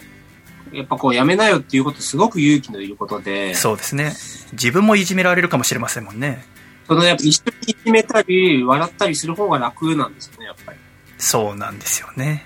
そうですね。でもそこでやっぱ勇気を持って言うっていうことがやっぱ大事ですよね。そうですねだから安倍さんも取り組みとしてがそういううう子供たち同士で気づけるようにしようっていう学校も確かにいくつもあって確かにその、ちゃんと授業で教えた方がいいんですよ。だから、これ、なるこほうどいう、これがいじめですっていうのを、なるほどちゃんと授業で教えた方が、なんとなくだ、これまでいじめじゃないんじゃねみたいになるから、うんいじりだよねみたいな、よく言うらしいんですよ、生徒が。なるほどそうですねいじりです。でもやっぱその法律で2013年に決められたのはそのやられてる方があーいじめだと思ったらそれはいじめっていうふうに法律化されたんですよねまあ、当たり前のことですけどね。そうでもそれ。れがやっぱり今でも学校としてはただのそあれはいざこざですとかちょっとちょっかい出しちゃってただけですとか、やってる本人はいじめのつもりじゃないからあれはいじめじゃありませんって今でも思ってる先生が多いためいじめ探偵ってものが必要になるらしいんですよねそれはいじめですよっていうのをちゃんと第三者が言うっていうその新しくできた法律もなんかね、違法だみたいなことを訴えてる人がいるんですよね。ああそうなんだへえ結構むちゃくちゃな支部があるんですよ。ああだから怖い行かない方がいいです。はいそうですねだからあんあの法律はおかしいっておっしゃってる先生も結構多いらしくてそうなんですよ。法律があるのは知ってるまけあでども確かもにちょっとまだ欠点があるところも多いというか。ああそうなんですかなんか私安も倍さんそんなことおっしゃったよね。今回その法いじめのあの法律についてちゃんと読んで思ったのはやっぱ法律化されてるってことは先生はみんな知っとくべきじゃないですかだって車の免許持ってそうですね最低限車運転するときに法定速度30キロっつってるけど俺はここ70キロがいいと思うって言ってそれが通じないじゃない ですかそれと一緒じゃないですかいじめの法律では、これはいじめって言ってるけど俺は別に生徒をあ頭殴るぐらいはいじめだとは思わないからいじめじゃないよっていうのは変じゃないですかだって法律化されてんのにうん。だから先に何災害と同じように準備するっていう点では子供が学校入る前にその法律についてちゃんと読んでおいたりとかどういうものがあるのかっていうのを知っとくと自分の子供が被害を受けた時また逆に加害者になった時もちゃんと対応が取りやすいですよっておっしゃられてはいるんですよねうんでもなんかこうそれを特に我々男はちょっとあれですよね。ちょっと古い考えかもしれないけど、結構やっぱり、お母さんが出てくることが多いというか、ああ謝罪のそうですねはい。後でお父さんが怒鳴り込んでくるパターンも ああ結構多いみたいなんで、なんかいまだにやっぱりおあとはその家の中でのいじめの受け止め方として例えば自分の子供がいじめた側であってもいじめられた側であっても結構男の人はおお母さんのせいにする人が多いんですってお前の教育が悪いっていうか家のことはお前がやってたんだからなんなでんかいろんな問題があるんですよ。いじめの問題一つとっても。そうですね男女の差確かにはい確かにそうですね本当に貧富の、貧富の差とかもあるんですよ。そのスマホ一台持ってなかったから。なるほどねそういろんな問題が入っちゃってて。ああまあ、だそれを誰が作り上げたかっていうと、大人が作り上げたんですけど、その社会を。確かにそうですねだ、はい大人が作ったのに結構私みたいに自分とは関係がないって思ってる大人も多いと思うんですよ何もできることがないってだからそれは多分、僕たちが昔から教育されてたことが、あんまり社会に自分たちは関わってないっていう教育をされてきたからだと思うんですよ。そのそうですねあとは学校のことはうん学校の中のことっていう考えが多分私の中に染みついてるんだと思うんですよあなんかこの間あのほら楓ちゃんもかあースタッフとして入ってるあの荻上チキさんのラジオを聞いててーうん。荻上チキさんの息子さんは小この4月から中学生になったんですってあ、言ってましたね。入学式。そうそう言ってましたね。で小学生の時は不登校だったんですよねそうあんま言ってないって言ってましたよね。そうちなみに不登校の定義っていうのも安倍さんの方にありましたけど年間30日休んだら不登校になるんですってあ、意外に、あ、そうかそうか。もっとかと思ってた。30日になっちゃうね。そうだからまあ要は1ヶ月ってことですよね休み考えなかったらそれは30日継続1ヶ月ですかそれとも合計年間ですね合計かじゃん。つまりだからそうですねだから週3で休んでるのを約3ヶ月とか続けたらもうそれは不登校ってことですよねへっていうのはありましたけどそで、のなんか不登校になるとあいつ不登校だぜってなっちゃうんだよね。なっちゃうそれでさらに生きづらくなったりとかっていうのはもちろんあるわあけいですけつど学校来たぜってなっちゃうんだよ。でもだからそのなんていうのそのうあで荻上さんのラジオでおっしゃっててう私は何とも違和感感じてなかったなと思ったのはその入学式中学校の入学式は行ってみようって息子さん思ったっつってでうんうん。でうん。で荻上さんは離婚されてるから、まあ、お父さんがその入学式行ってその式入学式の時に起立気をつけ礼着席っていうのを保護者もやらされたとなんでこんな軍隊みたいなことしなきゃいけないんだって 言っててあの最近言ってた言ってた。そうスあのスタディサプリってあの英語のおおスアプリやってんだけどずっとそのはいはい。それ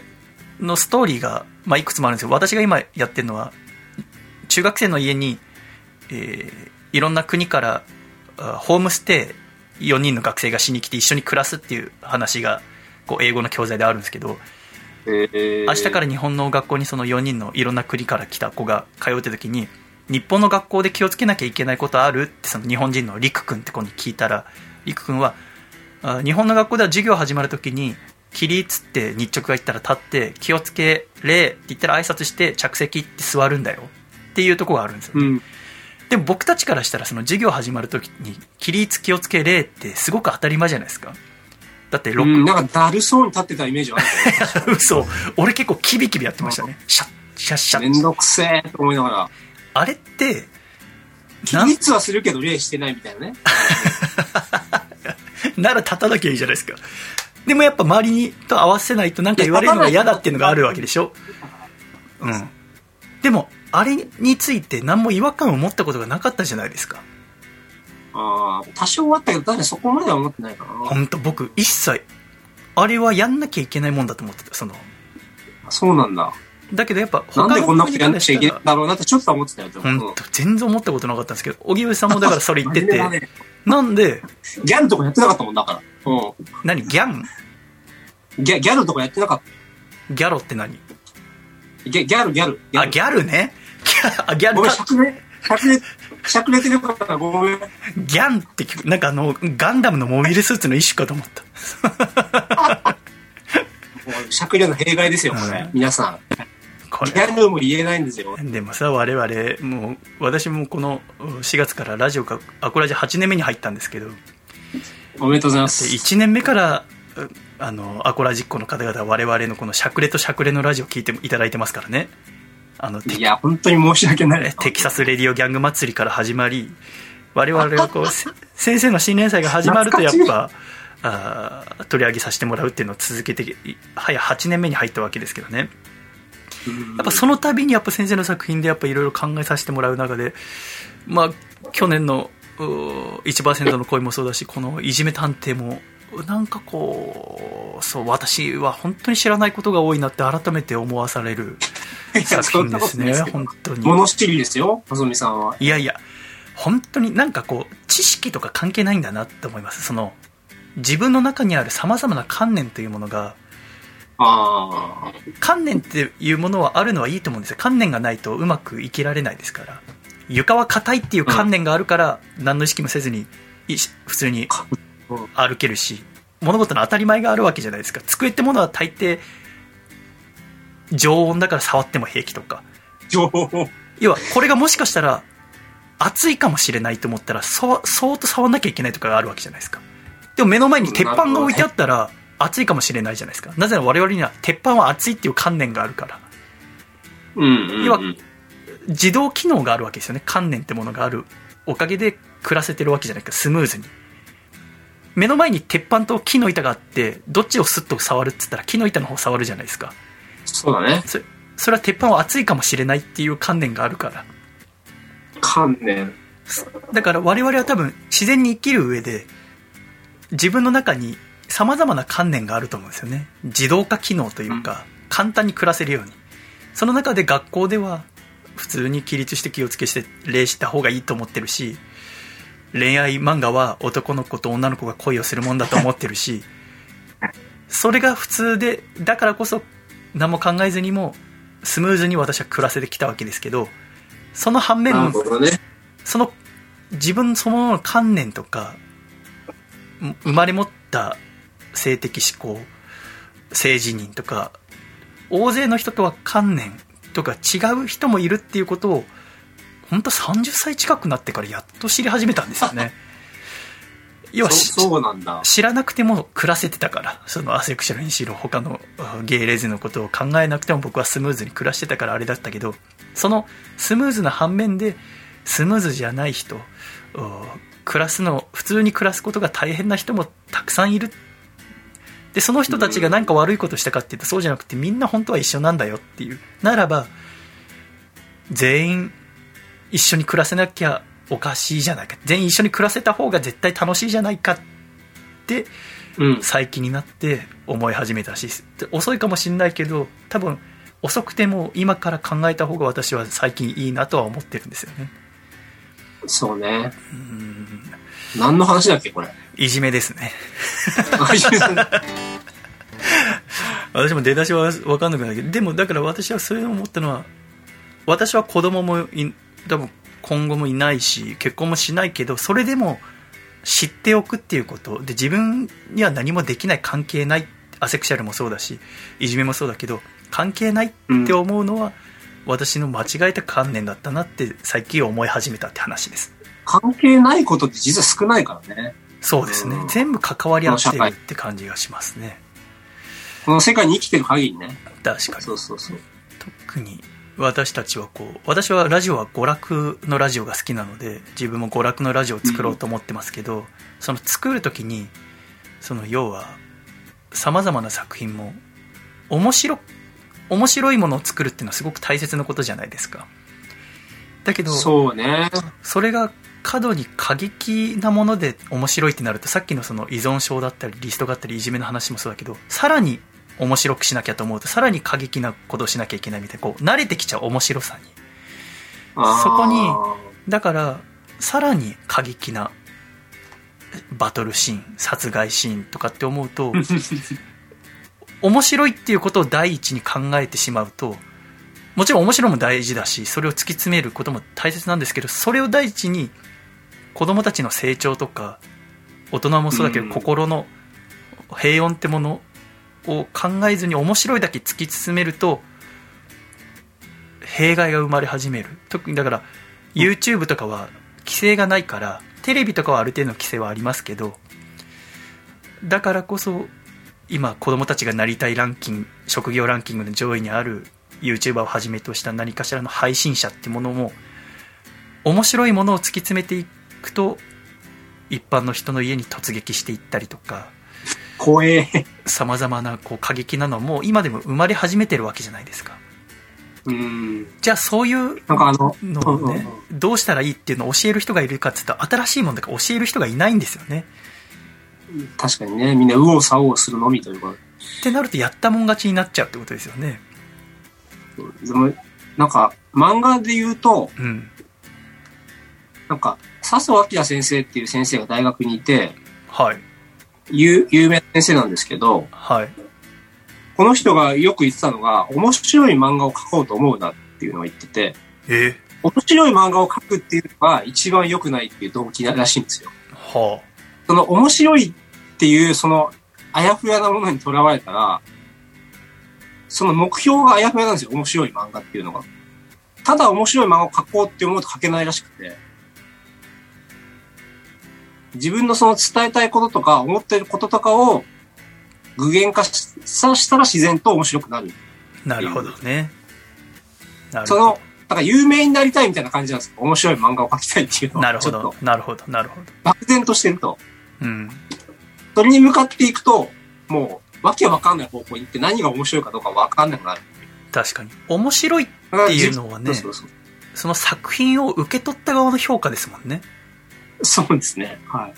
じゃあだか例えらば自分の伝えたいこととか思ってることとかを書いて、それが面白くなるのが一番だって言ってます。なるほどねそうででそうすると自然と小回りとかも決まってくると。ここのシーンをどう伝えたいかとか、はあ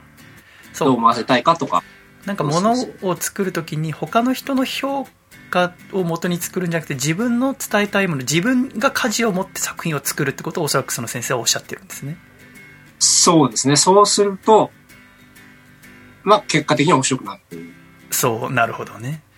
まあ、そこので、か思いがちなんですよ。やっぱり若い頃は。私もそう思ってましたね面白い漫画書くぞっていう。うんそうですねそうするとやばいらしいです。ドツボにはまるらしいんですよ。あーそうですねだからそっか面白いそうですね確かにそういじめと関係ないけど。だから私はそのいじめだったりとか本当にい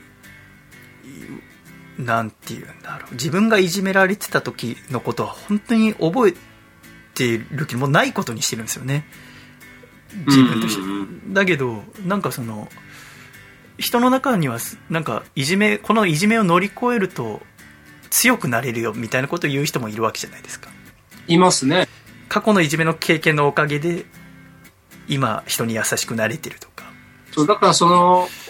いいじめ、よくいじめられてる子に大人がかけてあげる言葉って、なんか大人になったら楽しい世界が待ってるよみたいな。まうんあ、それも合ってるんですけど、うんそれいじめられてる子供たちからしたら、その言葉ってすごいなんか絶望的に聞こえると思うんですよ。っていうのはなんでですかなんか、今はダメなんじゃだあと今は我慢しろ、今は我慢しろってことで、なるほどなるほこどれじゃしょうがないことなんだみたいな。まうーんあ、希望になる子もいると思うけど、うん僕はちょっと嫌なんですよ、その言葉が。確かに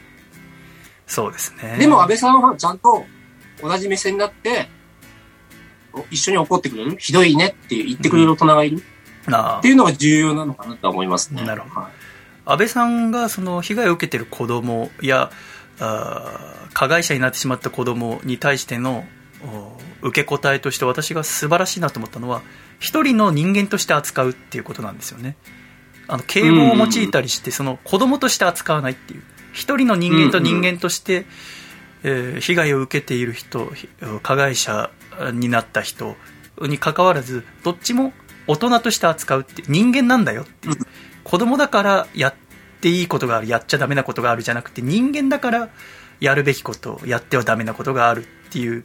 のは先生の作品のお今村さんも大人として接してるじゃないですかその被害を受けてそうですね。ちゃんと名刺も渡すみたいですからね。そうっていうのを見てそこら辺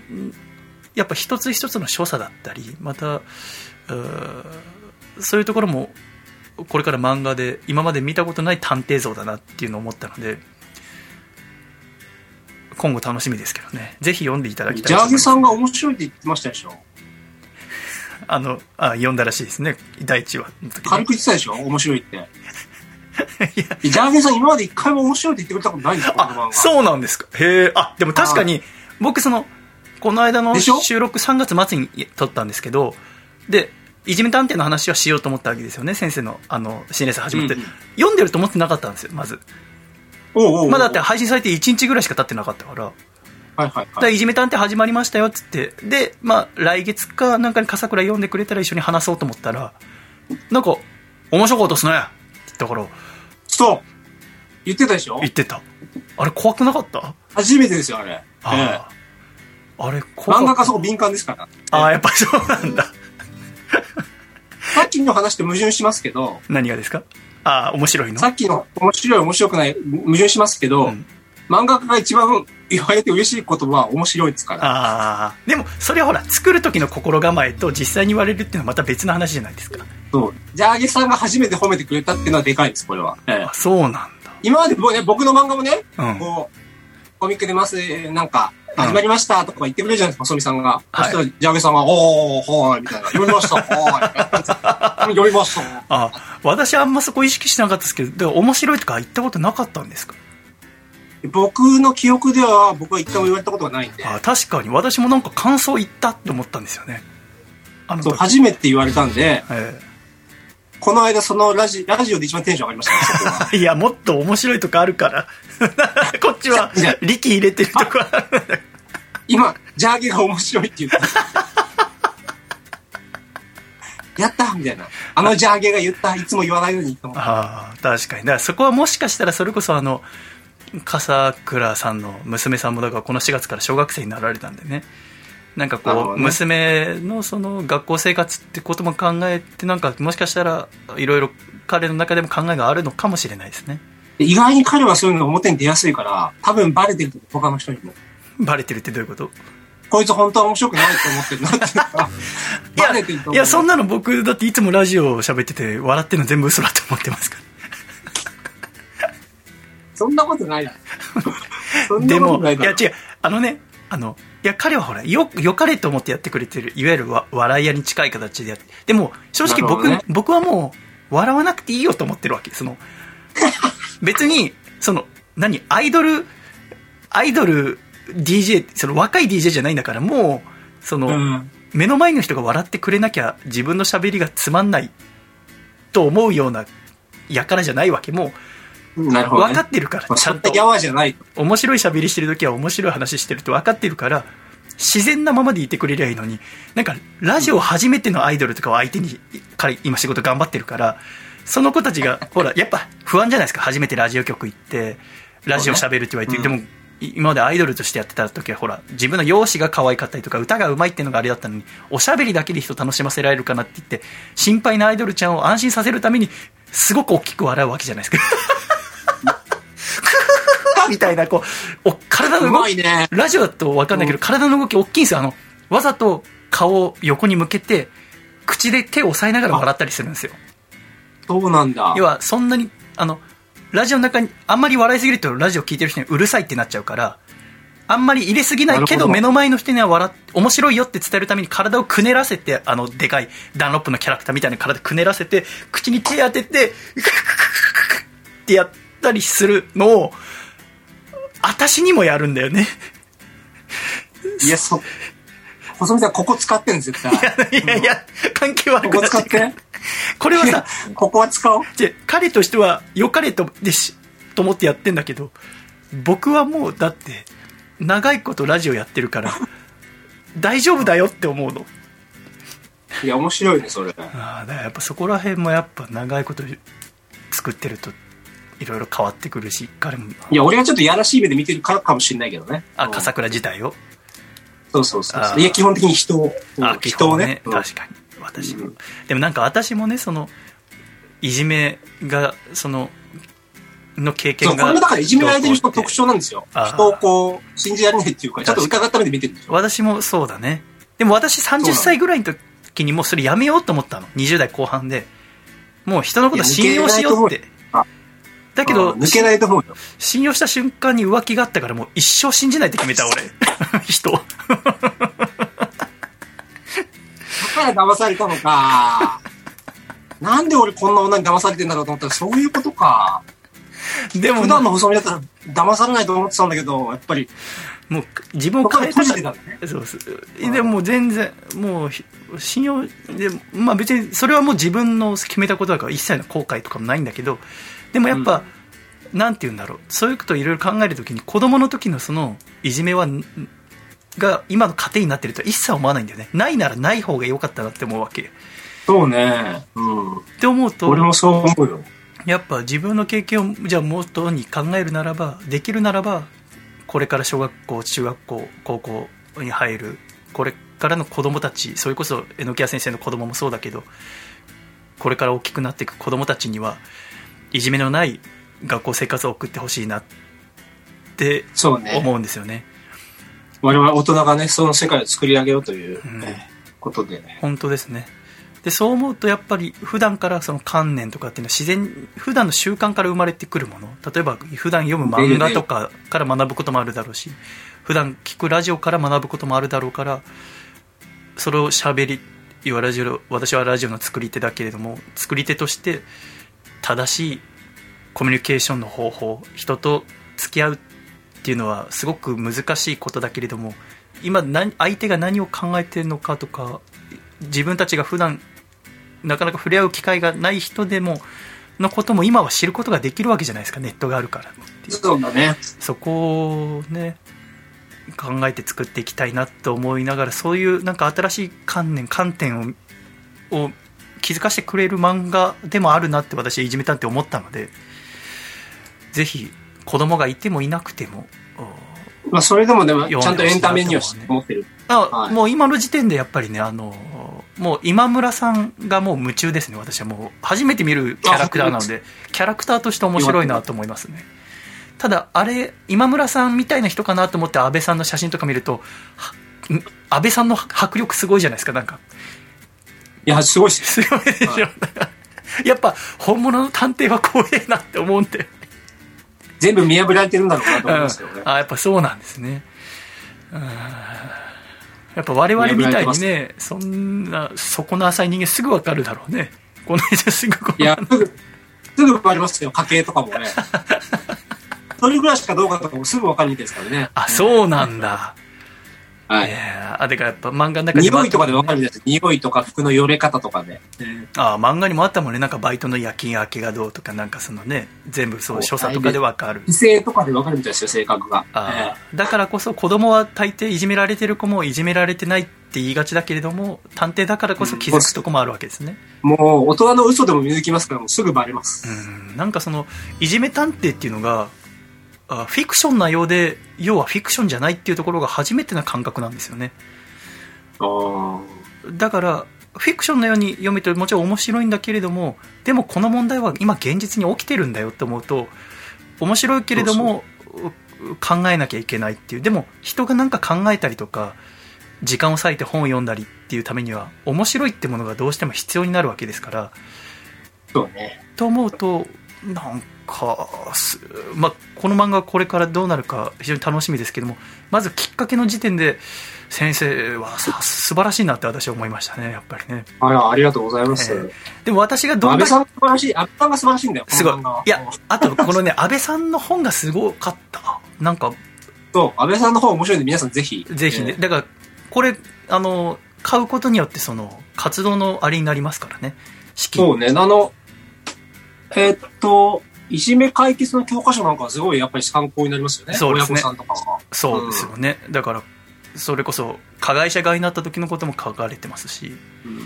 何時に電話したらいいとかも書いてありますよ。うんえそうーですね職員室に。そうですねだからそういうのが分かんないじゃないですか学校に入っわかんない。てみないと それは自分の子供が学校行ってたとしても分かんないこともあると思うんですよね、うだん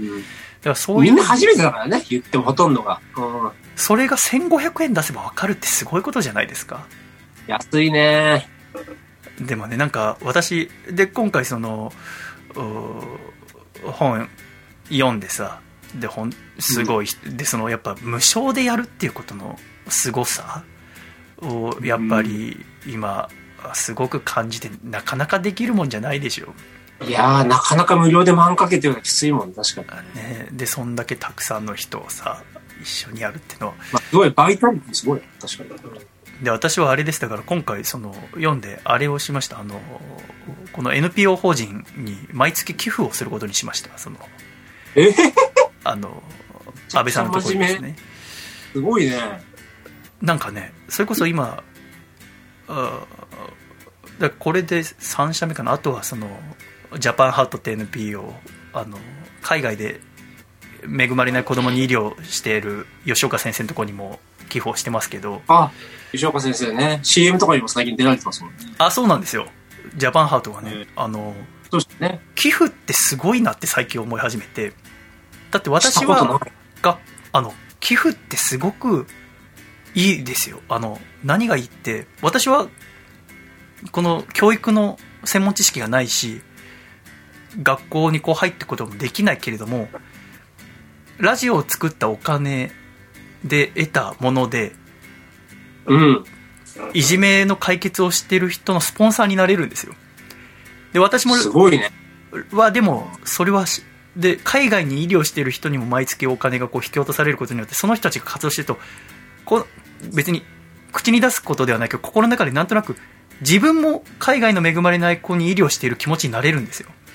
うーん。それが要は自分の一番得意とするやりたいラジオを作ることによってスポンサーからお金いただいてでそのお金が無償で医療をしている吉岡先生や無償でいじめ対策をしている安倍さんのような人に毎でしかも1回の高額な寄付より毎月引き落とされる方が多分私は意識しやすいんで好きなんですけど毎月明明細見た時にあ一番引かれてるとか思うとこういうお金の使い方もあるんだなって思うんですよね私はこう家族がいないいやかでもやらお金使いやすいんですけど家族いたりとかするとまたまあいろいろ大変なんだなと思うけどだから私は独り身だけどいじめで困ってる子にこれから少し手伝いができるわけじゃないですか確かに確かとに。思うとこの人間ってすごく素晴らしいシステムもたくさん作ってるなと思うわけです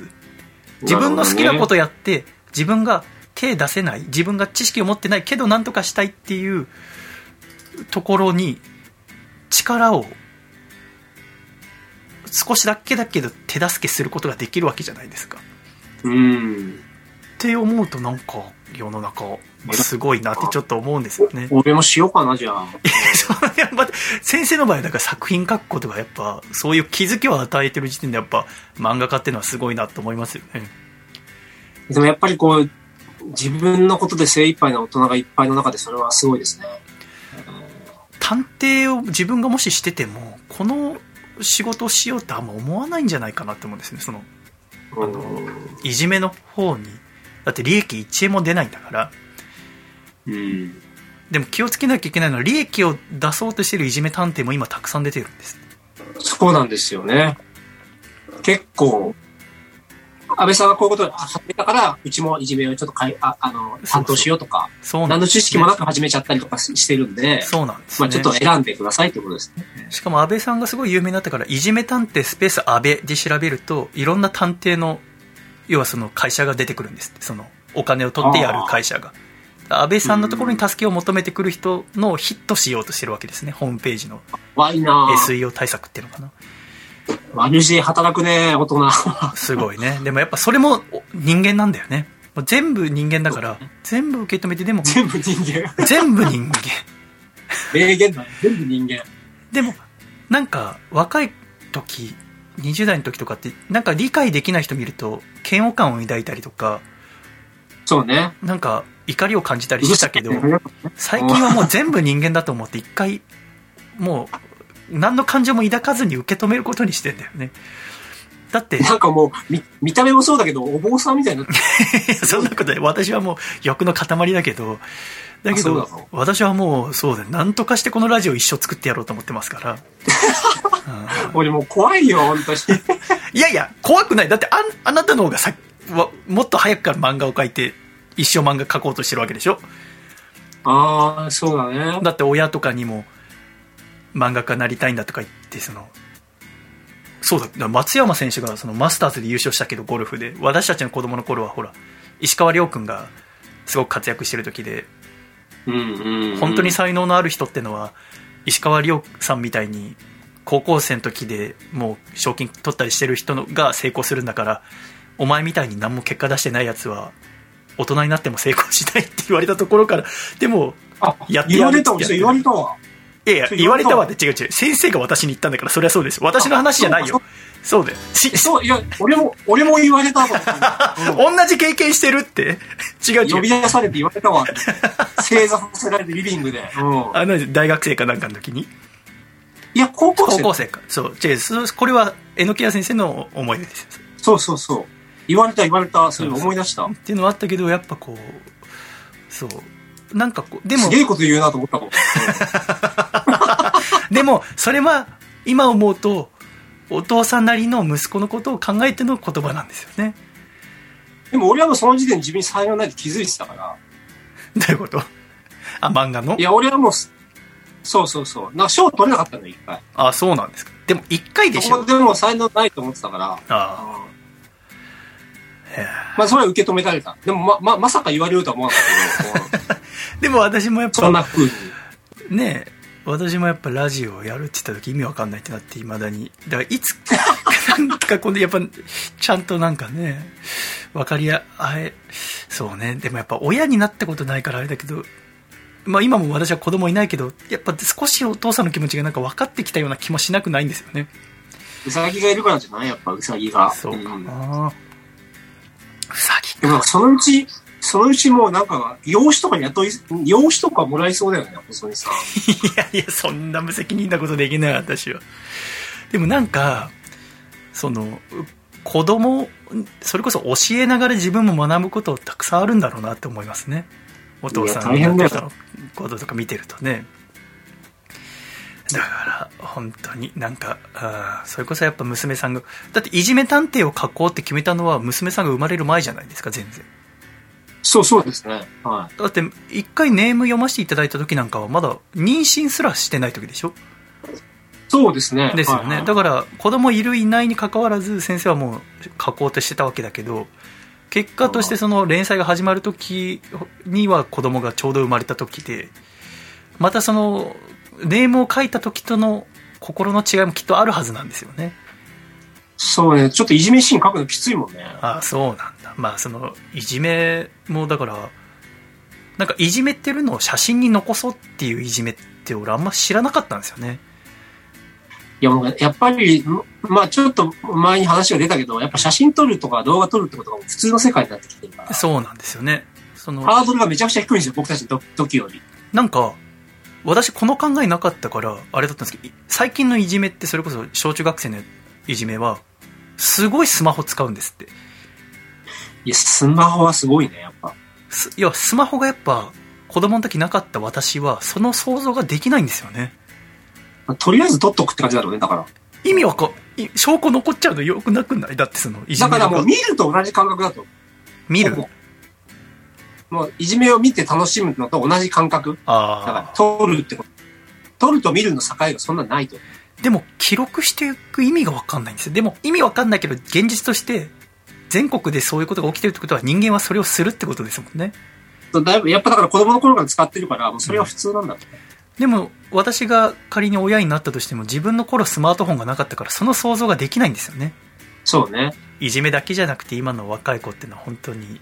こう SNS との関わり方もそうだけどもいろんな便利なこともあるけど難しいことも抱えてるってことですねもうこれから、だから、またこれからどんどん進化していくからどうなるんだろうって思ねそうだねだからこれから進化していく時にもう自分とは関係ないじゃなくてまずもうやっぱ知ることですねそうだね。そうしないと本当、森元総理みたいになっちゃうから。 そうだねでもそう。だって俺たちがちっちゃい頃からずっと出現してるからね、あの人。うんしてたそう。でもなんかゆずっと。ちょっともうしょうがないみたいな目で見てたじゃないですかいやしょうがなくだ、もう一回か怒ってるよ、俺はあ。そうだったんだふだざかけんな、あいつマジでって怒っ てるよ。らなんかねこの場合は、あいつこち亀好きって言ってたからね、昔。う んあ、の漫画好きなんもでうすよ一回ね一から読み直す、前回。うん秋葉原とか行くんですよねふざけんなっていう。でも読んでねえだろ、お前っていう。こち亀読んでたらあんなこと言わないからね。うんちょっとこち亀読んでたらあんなことちょっとヒートアップしてきたので一回ジングル入れてリスナーさんからのメールを 行かせていただきます許したね、俺 は。ちょっと黙ってください。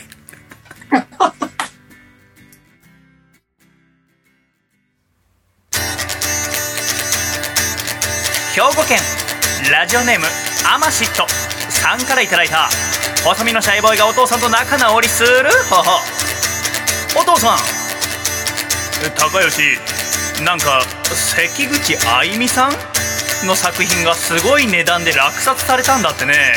すごいねところで関口あゆみさんちょっと紹介してくれないって業界人みたいなこと言わないでよ細身のシャイボーイのアコースティックラディオ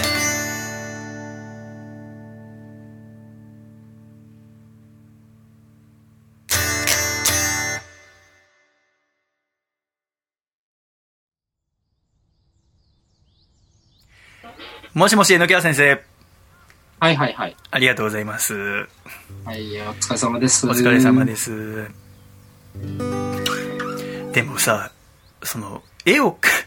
絵を描くわけじゃないですか、漫画。今ね、描いてるわけじゃん。まあ、その、うん俺最近ちょっと先生の漫画で嫌なのは、先生、何その、1%のとの恋もそうだし、いじめ探偵もそうだけど、なんか、虫描くのが上手くなってきてませんなんか、コオロギとかゴキブリがさ、 えあガとかさ、え、1%ありましたね、虫。ほら、リッカちゃんがさ、コオロギさ、箸つまんでああほら、のコオロギは僕が書いてます。赤い点だ。でしょゴキブリは僕ちょっとうまく書けなかったんで、ーうまいアシスタントさんの方にあ頼、んで。そうだったんだ。そういうのあったんだ。なんか、いや、リアルに僕なもっあてんののゴキブリ見たときは、もうめちゃくちゃ気持ち悪いと思って。気持ち悪かったうまと思てうまかったなあのね、ちょっと名前出せませんけど、あのはいすごいあの、ベテランのアシスタントさんの方が入ってくださあっ、て。そうだったんですか。めちゃめちゃうかまないでりすのよベね、テランのあそ方こがは入。ってくださってて、あ、そうだったんですねちょっと虫はかなり、だからリアルになってます。あ、僕の作品はそうだったんだ。いやー、すごい嫌悪感抱きました。それがよりこいや、う、僕も最初見たときは、んうわっと思ってうん、これ、僕のリクエストより気持ち悪い。 もとも、だってもちろんそのね、リクエストとしてここはリアルに書いてくださいって言ってうん、知れ、あのー、要望出してるわけですもんね。そうで すね。だから、すごいその頑張ってくださる方なんですよ。写真見て。そうなんだここ、あ、なるほど、ここから足が生えてるんだみたいな。あ、羽はこうなんだ。 そうだったんだなんかあそまあこ頑張ってください。変にこうデフォルメしてないからこそ本当のいじめの醜悪さというか残酷さが分かっててすごくあそこも嫌だなってすごくよく思いましたでも、うん、なんコオロギは僕ですよ。あ、そうなんだ。あれ気持ち悪かったな、いっぱいどっちの作品にもリアルな虫が乗ってんのが、うーわーっと思ったんだよ。コオロギにあのカルシウムのパウダーをかけて食べさせるんですよ。あそうなんだ。え、はいあ、イグアナかなんかに。あそう。うんあの、カメレオンあね。カメレオンか、そっかそっか。いやー、気持ち悪かった、と思って。そう。気をつけます。えーはい気をつけてください。気をだつってけて。 1%の方はそんなリアルに書く必要なかっ 何の必要もないあれなんですよ。だけど、えーとても良かったと思いますが、た。ありがとうございます。えーぜひ、えーいじめ探偵おを前どんどんダメ出しが来るんだろうとめっちゃ怖か ったけど。もうダメ出しは担当だけでいいんだろうな。アコラジックの皆さんからメッセージいただいております、えー神奈川県のパラレルさんからいただきましたえのきやさんパラレル細さん見さん、えーラジオの収録お疲れ様ですお疲れ様です、お疲れ様です。えー第204回アコラジのオープニングトークでシャイさんは毎日朝キックボードに乗ってジムに行くとおっしゃられていましたがシャイさんはジムでどんなメニューを行っているんですか教えてくださいといただきましたうわ知りたい。興味あるね。全然ないよこんなこと全然は特にないなんかパラレルさんはすごい、筋肉すごいからね、本当に。うん。あの、去年の11月の職場の健康診断にちょっと引っかかっちゃったんだって。コレステロール値がちょっと高いですよって。で、そっから、あら。んちょっと食に気をつけてみたら、あの、ちょっと気をつけるだけで別に過度なダイエットじゃないんだけど体重が落ちて、え健康的にダイエットに成功しているんだって。だからもしかしたらさらにそこになんかこう運動も加えたいと思ってるのかもしれないですけど、先生は筋トレしないもんね。筋トレやっぱしなきゃしなきゃと思ってるけどね。ああ、そうだね。多分、でも本当に腕の細さが尋常じゃないからね、も確かにな。でも、う。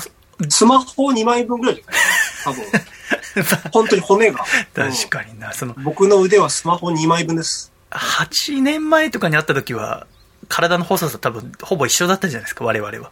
一しちょっと細身さんの方が痩せてても、痩せてましたぐらい。そうかもしれないですね。でもそっからなんかこう、ラジオの仕事をし始めて、うんラジオ結構疲れるってことが分かったんですよね、その、毎回収録終わる時にヘロヘロになっちゃってて、まあバイトもし朝一からやってたし、言ってたね。で、あとライブもすごく疲れるってこと分かって、なんか筋肉つけなきゃなって思ったんですよ、25歳ぐらいの時に。うん。偉いね。でそっからほらプロレスの仕事させてもらうようになってプロレスラーの人たちは筋トレ教えてもらって筋トレ始めたんですけどなんか教えてもらってなんとなくやるうーところでの限界をちょっと迎えたんですよね去年の秋ぐらいになかなかそこからあーおおあんま大きくならなくなってで今年に入ってからは その再びジム行くようになってパーソナルトレーナーの人に1ヶ月に1回メニューを作ってもらうことにしたんですよあ、もうプロに作ってもらってんだ。トレーニングメニューとトレーニング自体は一人でやるんですけど月初めに何キロ上がったとか見てもらってであと食事のめ栄養士の資格持ってるトレーナーさんもいるんでその人に食事どういうの取ったらいいですよっていうのを作ってもらってメニューをだからメニューはその月その月で私は違いますねなるほど。なんかもちろんお金はかかるじゃないですかジム行くにしてもトレーナーさんのうんメニューど作っのてぐもらいらかうかんるでんですか月にえーそれはジム代はい。ジム代はピンキリです。えっと、それこそエニタイムフィットネスとか、ジョイフィットみたいにこう24時間行って、で別にトレーナーさんいないで、普通に入ってトレーニングするだけなら8000円ぐらいです。 8000円か。 365日24時間行けて。病気になったりした時の医療費とか、多分今、運動しておいた方が後々のロスのことを考えると多分こっちの方が節約になるなって今思ってやってますからね。未来のことを考えてやってんだじゃん。なんかあったりしますね、いろいろね。えー続きまして、こちら、高知県ラジオネーム、猿人間さんからいただきました。皆さ3ん、人聞いたことある。おはようございます。こんにちは。おはようございます。こんにちは。こんにちは。えー昨夜は少し珍しい場所でずっと気になっていた映画、ハチドリを見てきました。あ、ハチドリ。あ、知ってますか韓国映画ですね。あ、そうなんだ。えはーい、蔦屋書店のキッズスペースに2日間だけ設けられた大きなスクリーンと音響で靴を脱いで見ましたと。えー普段は子供がはしゃいでいる場所を真っ暗にして静かに見る映画はこれまた面白い体験でした細見さん榎谷先生は変わった場所やシチュエーションで映画を見た経験はありますか教えてくださいといただきました変わったところ。僕はあのほら映画館以外ってことだよね。そうだと思いますあのドリームランドってあったでしょ神奈川にあの遊園地ああ、あったっけドリームランドって行ったことないですか聞いたことあるぞ。今薬科大学かなんかになってますけどドリームランドの駐車場で結構週末にあの車で見る映画やってたんですよああ。ドライブシアターっドてライブシアターんじゃないでしたっけよなんか海外だとよくあるイメージですけどあれがドリームランドのとこでやっててそれ父親とたまに月に1回ぐらい行ってましたねチケットもらってあ、まあ仲が良かった 頃に。そう先生なんかありますか変わった場所で映画見たこといや、変わった場所、映画館は映画だよね、やっぱり。映画館とかでしか見たことないあ、ですでかも高円寺のね、なんか映画バーみたいなところで、へえ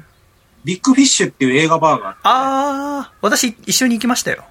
そうそう、あそこで大画面であー映画流して、そうだあれ音もめちゃくちゃ良くてね、なんかめ何百万もするスピーカー使ってましたよねそうそうそう、あそこでダンキュルクが流れてて、へえうわあまだ見てないから俺も家帰ってみようと思ったらめちゃくちゃしょぼく感じたよね、やっぱ。ああやっぱ音響とかでやっぱ感じ方変わるんですねすごいほ、ほとんど映画館みたいな音ですよ、あそこへえは。あそうですね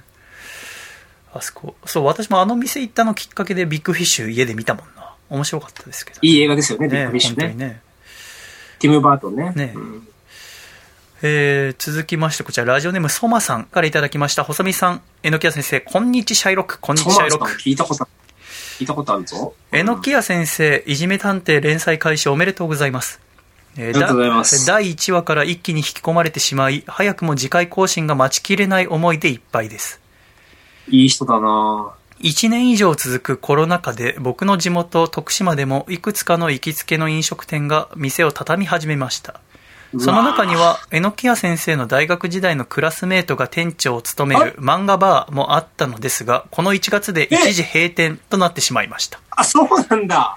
でもね、なんかあ、あ、えっと、トマさんってあの人だ。 4月あの人だあの人だ4月から営業形態を変えて再オープンしましたとも書かれてますね、ああ。えーまだまだこの状況は続きそうですがお二人はコロナ禍に負けないようこういうことをしていることなどありますかもしありましたら教えてくださいといただきましたこの中に負けないように。負けないようになんかあるどうなの私はあれかなあの身なり綺麗にしてるかな 最近こと。あの身なりとあと家の中はずっと綺麗にしてますねなんかへえ。うん、全部スッとしようと思ってますかね坊主だしねでもやっぱ普段通りの生活を続けるっていうのは重要じゃないですかね。確かにそうですね今漫画描くってことを続けてるってことじゃないですか、やっぱり。ああなるほどねだからそう自分の好きなことをやめないっていうことが多分重要。ああなるほどねうん。ああとても大事なでこもとですライブ行きたいとかね、できないからね。ライブ行きたいね。ね本当にね行きたい、行きたい。確かにえ夏フェス行きたい飲ですみくちゃになりたい。そうだねもみくちゃなってないもんなあの、普段さ、全体仲良くならないような人でもさ、あそこだと仲良くなうんれる。ライブ終わった後のあの客電がついたあの明るくなった瞬間とか最高だもんねあのあ、みんないい顔してるもんね。あれねいえ本日はお越しくださり誠にありがとうございましたみたいなアンコール終わりのさ、場内アナウンスが流れてああ、もうね、ねえんだみたいな、ねそうそうあるしね。まだちょっとなんか汗えーの、始まる前のワクワクした感じもいいじゃない。あれもいいね。なんかみんなまだこうね、立ってて始まるから始まんない。もう確実にさ、特に海外アーティストが押すじゃん。あの始まりがさ、7時開始でも7時15分ぐらいになっ絶て対さ押すんだよな。うんで、なんかさ、もうなんか興奮高まりすぎてさ、みんなでこう手拍子してさ、そうそうそうそう。早くみたいな。そうなそんだう。よなんかね。なんとかーっていうね。そう。わ、なんだかなんだかなんかほら、一応幕かかってるけど、後ろでなんか、ロ、ローディーの人が一応、始まる直前のギターのチューニング合ってるかとか、なんか確認してるそうそうそ姿う見えたりとギターがうわか。ーっとかってね。そうそう。で、なんか手拍子起きちゃったりとかさなんとかって、なんとかさーんでも、ここまで生活、でも長いと本当に戻ってくんのかなってなるよね。本当そうにだね、戻るというか、でも新しいのを作るって考える感じでしょうね、多分ね。でもまあ、ライブは確実にいあるわけですから、やっぱそれを楽しみに待ってなきゃいけませんねこ。の漫画バーってやってる人が、あの、漫画学部一緒だった人です。へえ、あ、そっかそっかそ。う京都の。そうはあ、だから今4月から営業形態にのあ変える、て採才用。能のある男なんでうんうんうんねえ、だからやっぱこう漫画の世界っていうのもすごい世界ですよね。でも、ね、漫画の世界はこう、うーずっとこの10年ぐらい収益が下がってたのが、ここ数年一気に上がったじゃないですか。その電子版っていうのが出て。はなんならその一番漫画が盛り上がってたとされてた頃以上の収益が漫画市場は今 ね、あのい、すごい、いろいろ変わってきましたよ。その、持ち込みとかも、うん、なんか担当さんが雑誌に DM? え、あれですよね。DM を載せて募集するみたいな。雑誌にツイ DM? あ、ツイッターのアカウント書いといいやいやて。そうそう、ツイッターアカウント書いて DM くださいみたいな。あーええすごい世の中だね。会いに行かなくていいすごい世の中まあ、あ今まで持ち込みとかだったけど、持ち込みできない、この遠くの人でも、家にいそなうそうそうがらできるとかできる世界になったんだ。それこそデジタルで書くようになったら、データだけ送ればいいわけですもんね。そうなんですよ。はあ、漫画の世界もそう思うと、どんどん変わっていきますね。で、市場も大きくなっうてん元気になるわけですね。はあ、徳島来るようなことがあれば、いつでもご連絡くださいって書いてありますので、いつかみんなで徳島行僕、きた四いです国行よったねこ。とないんですよね。あ、本当。四うん国、そう、この間高知行きましたけど、やっぱ四国ワクワクしますけどね。やっぱ行くとなん細見さん行きましょう、じゃあ島今度。うんだ そうですね。 いつか行きましょう、どっかね、旅ね。旅どこ行きたいんですか僕ですかはい。僕、ドイツかなああ、どういう、 いや、四国じゃないの いや、俺四国のどっか言うのかと思ったけど。いや、どドういイツ行った後に四国じゃないやっぱ りああ 直行便ないでしょ、だって。ドイツかな、えーうんえー続きまして、こちら。あ、そう、だから私は、そう、おはみするなら、なんか持ってきてくださいっていうこと言ってたんだわ。メッセージテーマで。その、おはみっていうのをずっと毎年やってたんですよ、私。おはみお太花鼓。見じゃなくて。お花見の時期混むから、お花見の1週間後に葉っぱ見見るおはみっていうのをラジオでやってたんですよ。最初のあ、頃や。ってた。そう、あおはみ対抗期お花見だっとて。そのおはみになんか食べ物持ってきてくださいって話してたんですよね。で、なんか持ってこ、持ってこう。先生もしなんかおはみやるとしたら何持ってきてくれますかえ、お花見やるとしたら、笠倉くんはセロリ、セロリの漬物って言ってたかなやっぱり盛り上がる、盛り上がるからやっぱテキーラか な。テキーラテキーラって私ちょっと苦手なんだよねでもなんかいいテキーラって違うって言いますよね盛り上がるかなと思って。あーテキーラか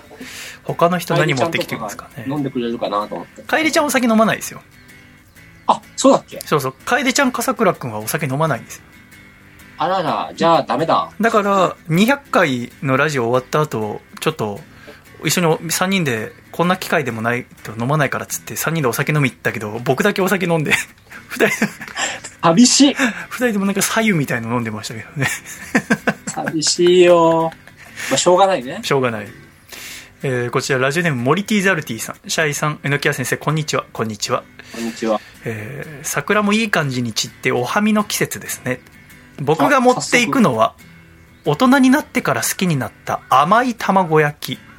と、ああ、美味しいね。油と豆腐の組み合わせが最高の明太バターおにぎりです。うわ、めちゃくちゃセンスいいやつじゃん。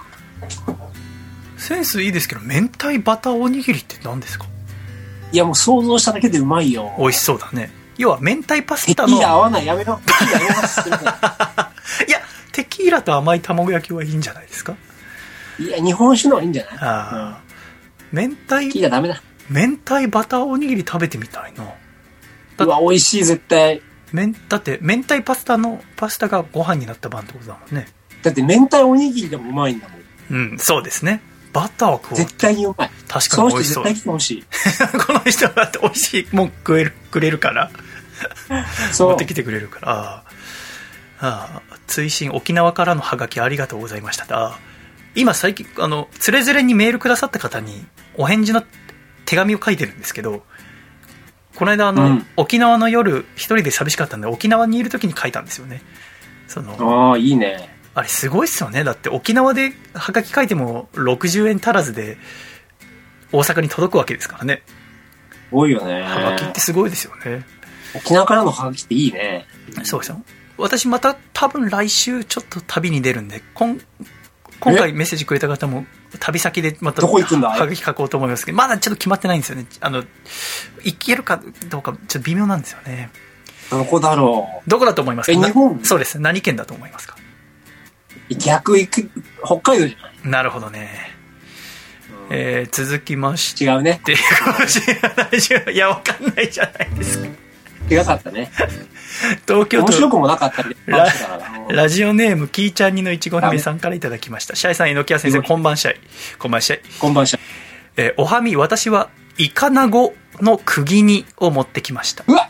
うまそ私が前に住んでいた神戸では春になるとイカナゴの釘煮を炊く習慣があり3月中旬になるとスーパーにイカナゴの釘煮セットという名の調味料うわがう並び郵便局にはイカナゴの佃煮あイカナゴの釘煮を送るためのパックが置かれていました東京に住むようになり3月になってもイカナゴが売っていないので春になった気がしません兵庫の人はお花見によくイカナゴの釘煮を持ってきてお互いに作ったものを交換して食べていましたといただきましたがう美味しいよね。イカナゴの釘煮って何え、ちょっと甘辛いやつじゃなかったっけ違かったっけなまず私イカナゴってのを知らなかったんですけどイカいや、ナなんかゴ俺食べたことあると思う。だからほら。ら関西の人妻が兵庫県だかあだからだよイカナゴの釘煮とはら。うん。あー醤油ざらめ生姜で煮詰めたものイカナゴをやっぱそうだよ。で出来甘上が辛っいよ。で出来上がったのが折れた釘みたいに見えるためイカナゴの釘煮と呼ばれていますだってああじゃあ多分家とかでも食べてる可能性ありますね美味しいよ、これ。あそうなんだこの人も絶対来てもらおう。そうだねイカナゴの釘煮持ってきてももういい、もう十分だね。その、二人で十分そうだ あもうあんまたくさん食べれないですもんね先生ね そうそうそう。いやえ、結構食べるよ、ね。うんあそうなんだ多分私よりは食べる気がするんだけどなんでそんなに痩せてるのかよくわかんないですね俺もわかんない。ああでもなんかねまたいつ60かキロいかないもんね、この4、5年は。それすごいよね私75だからやっぱ私と先生で1 5キロ差ってやっぱね身長ほぼ一緒なのにえもう75キロか。そうそうそうそう15キロ最初だったよそうそう50、今6ぐらいだもんね。うわあ先生がだったら2 0キロ違くなっちゃうからね20キロ違うんだ。と思うとすごいもんですよねこれは喧嘩で勝てないね。まず喧嘩する前提なのが嫌でじゃないですか仲良く言いましょうよ この二人が喧嘩することはないだろうな、みたいは。うん異例のスピードで仲良くなったからね、人として。ん そうですねあれ男女間だったら恋に落ちてた可能性ありますからねいや、我々早かった、早かった。彼、今まで一番早かったんじゃないかな。そうですね面白い人はいろんなつながりがありますよね職業とか一切違くてもねそう思うみんとななんかどんな性格が悪くても多分仲良くなれる人いるから。確かに安心どして。んそれこそねそのいじめられた過去ってのがいいもんになるとは私は思いませんけどそれでもたまにそれがプラスに働くこともあるのでそうそうそう。何があるか人間ってのは分かんないもんですね本当にね、うんでもあー今月もたくさんのメールありがとうございましたまたなんかこうありがとうございますねえーライブとかイベントいつかできる時が来ればいいですけどもまずはこう先生の作品をお柔らかスピリッツそして、えーピッコまで楽しんでいただきましてそしてはいまた、あーアコラジっ子の皆さんとはあー5月1日配信の第205回アコラジまでのお別れとなります先生今月もあ今回ありがとうございました最後まで、すいません、本当に。えー30分ぐらい。いの予定が長々お話しいただきましてどうなるんでしょうね。 わかりませんけど練習お願いします。えーでもおまたこれから作品2作品とも楽しみにしておりますのでお体に気をつけて頑張ってくださいはい。えー、つれづれなるままにアコラジライフは終わるときに、えーせーのって言ったら、つれ、ずれ、なる、ままに、と言って終わりますので、先生、家で、ひ一人でよろしくお願いいたします。いきますよ。嫌でせす。嫌です。